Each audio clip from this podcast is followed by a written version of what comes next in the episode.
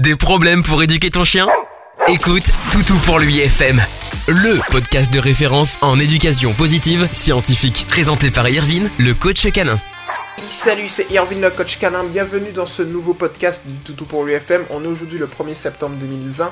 Il est actuellement 18h34 et je suis véritablement heureux de vous accueillir dans un nouveau podcast qui sera dédié aujourd'hui à Aurore. Salut à toi Aurore, merci de ta confiance. Tu es arrivé hier, si je me trompe pas, tu poses déjà ta première publication donc c'est super cool. Je vais pas te faire attendre plus longtemps, je la lis, c'est parti, let's go. Bonjour, merci pour l'acceptation. Je vous présente Kicker, petit roumain de 3 ans. Je l'ai adopté il y a 2 mois. Il est adorable, à l'écoute, propre, mais il aboie surtout sa congénère. Je pense qu'il a été malmené par d'autres chiens et qu'il cherche à impressionner. Des idées de méthode à mettre en place Merci. Donc merci à toi pour ta publication. Vas-y, je rentre direct dans le vif du sujet. Que ce soit pour toi ou pour toutes celles et ceux qui m'écoutent, je sais que vous raffolez de ces petits podcasts. Donc c'est parti, let's go, j'y réponds. Alors je pense ici, en fait, Aurore, qu'en réalité, euh, déjà avant de te répondre, je vais t'expliquer un petit peu le processus de l'éducation positive scientifique. Éducation, méthode éducative que j'ai créée et que le mouvement a repris et qu'on optimise ensemble. Donc maintenant, tu vas l'optimiser avec le mouvement avec moi.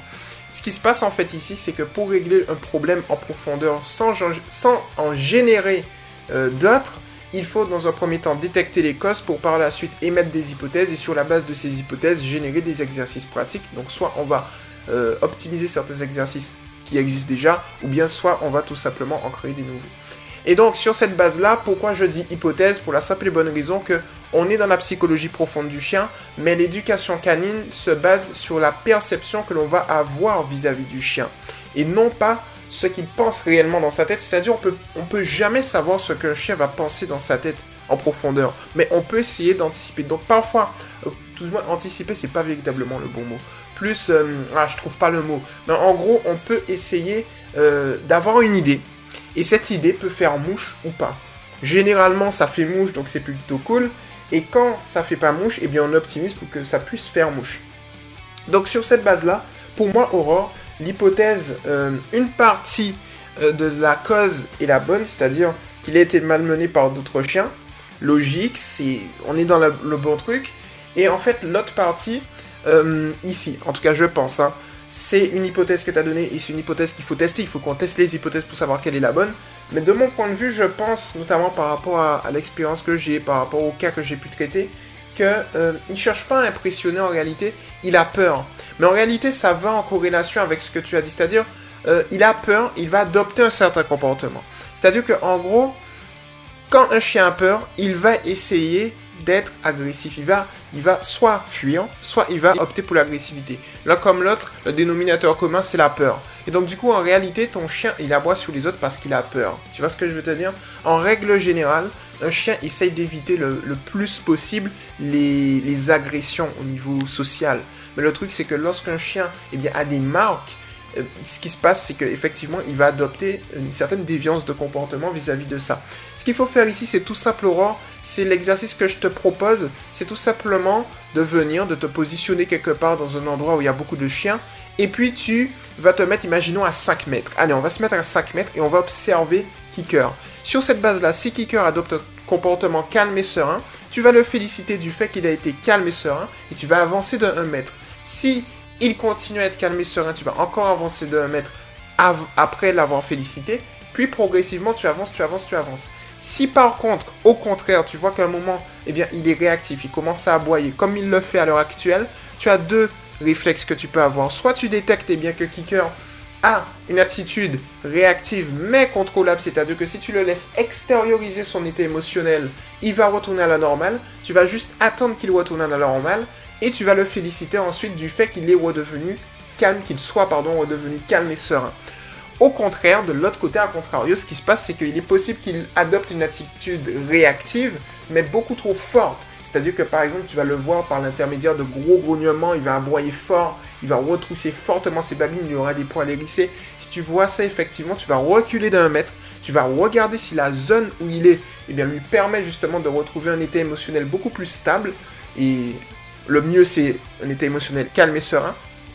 Et s'il y arrive, eh bien tu le félicites. Donc tu vois, tu vas jauger avec un système où tu vas avancer, reculer, avancer, reculer, le féliciter lorsqu'il est calme et serein, ignorer et le laisser extérioriser son état émotionnel lorsqu'il est euh, dans un état réactif. Et petit à petit, Aurore, tu vas te rendre compte que Kicker va pouvoir progressivement faire des stimulus environnants, non pas des éléments récompenses, c'est-à-dire des éléments qui lui procurent du plaisir, mais des éléments à récompense, c'est-à-dire des éléments qui vont, euh, où il sait plutôt qu'il va pouvoir obtenir de très bonnes choses, parce que tu vas lui donner de très bonnes choses lorsqu'il va se calmer. Donc sur cette base-là, lorsqu'il va voir par exemple un chien, eh bien au loin, ou même à proximité en fonction du, moment où tu es, de la pratique que tu as fait, eh bien ce que tu vas faire en fait dans ce cas spécifiquement, c'est que tu vas, il va comprendre que, eh bien, lorsque ce chien est en face de moi, j'ai de très bonnes choses si je reste calme et serein. C'est là, en fait, c'est dans ce cas-là que le stimulus devient un élément à récompense. Et progressivement, avec le temps, avec les interactions,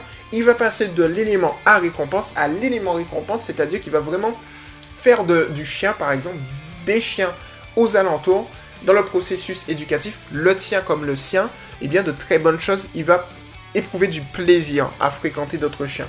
Et c'est comme ça que tu vas progressivement faire les choses. Une autre technique qui peut marcher Aurore, c'est tout simplement de venir et de travailler le focus. Si tu vois au loin un chien arriver, tu vas eh bien, prendre une friandise, capter son attention, tu vas lui dire Hey, regarde-moi. Tu vas faire un petit va-et-vient entre tes yeux et ses yeux et tu vas laisser l'autre chien à côté passer. Lorsque l'autre chien est passé, tu vas lui donner la friandise. Et ce qui est intéressant, en fait, tu vois, c'est que lorsqu'il va manger sa friandise, dans son champ visuel, il va voir l'autre chien passer.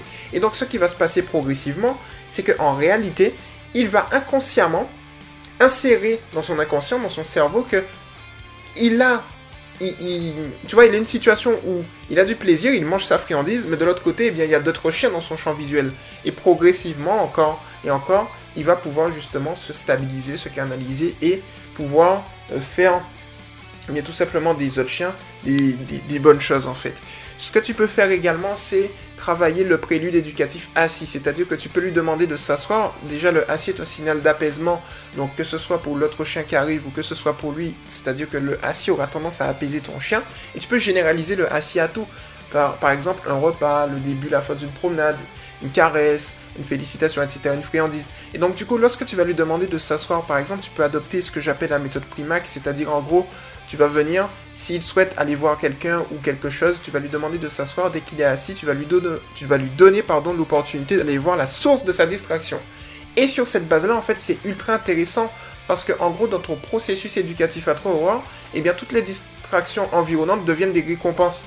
Et c'est là, en fait, tu vois, par exemple, euh, quand une personne te dit oui, mais l'éducation positive, c'est que des friandises. Non, pas du tout. Ça peut être un chien qui arrive, ça peut être euh, une personne qui arrive, ça peut être le début, la fin d'une promenade, ça peut être vraiment tout en fait, l'éducation. Ça peut être des caresses, la voix, les jouets, ça peut être vraiment tout. Et donc, par conséquent, lorsque tu adoptes la méthode Primac, les portes s'ouvrent et tu fais croire à ton chien que c'est lui qui t'éduque toi. C'est-à-dire qu'il va se dire, mais quand je suis assis, calme et serein, eh bien toutes les portes s'ouvrent, je peux avoir ce que je veux. Et ça, c'est cool.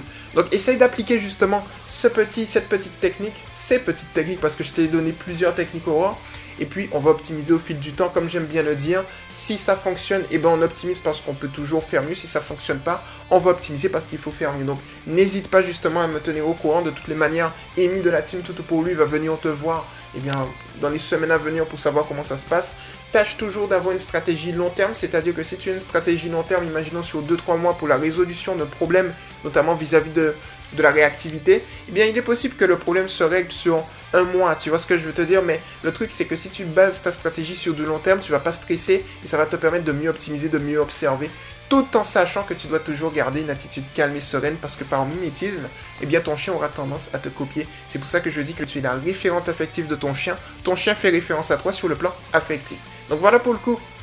Voilà pour le coup, Howard. J'espère que ton podcast t'a plu à toutes celles et ceux qui m'ont écouté aussi. Petite partie, eh bien placement de produit. N'hésitez pas à venir vous abonner à Toutou pour lui TV. N'hésitez pas à venir sur le mouvement Toutou pour lui. C'est éducation positive pour les chiens officiel entre crochets du 6 Toutou pour lui. Et puis n'hésitez pas à vous abonner à Toutou pour l'UFM. Et puis les liens utiles, mon livre que j'ai publié, tout, ça, tout ça, tous les liens dans la description. Vous connaissez déjà, c'était Irvin le coach.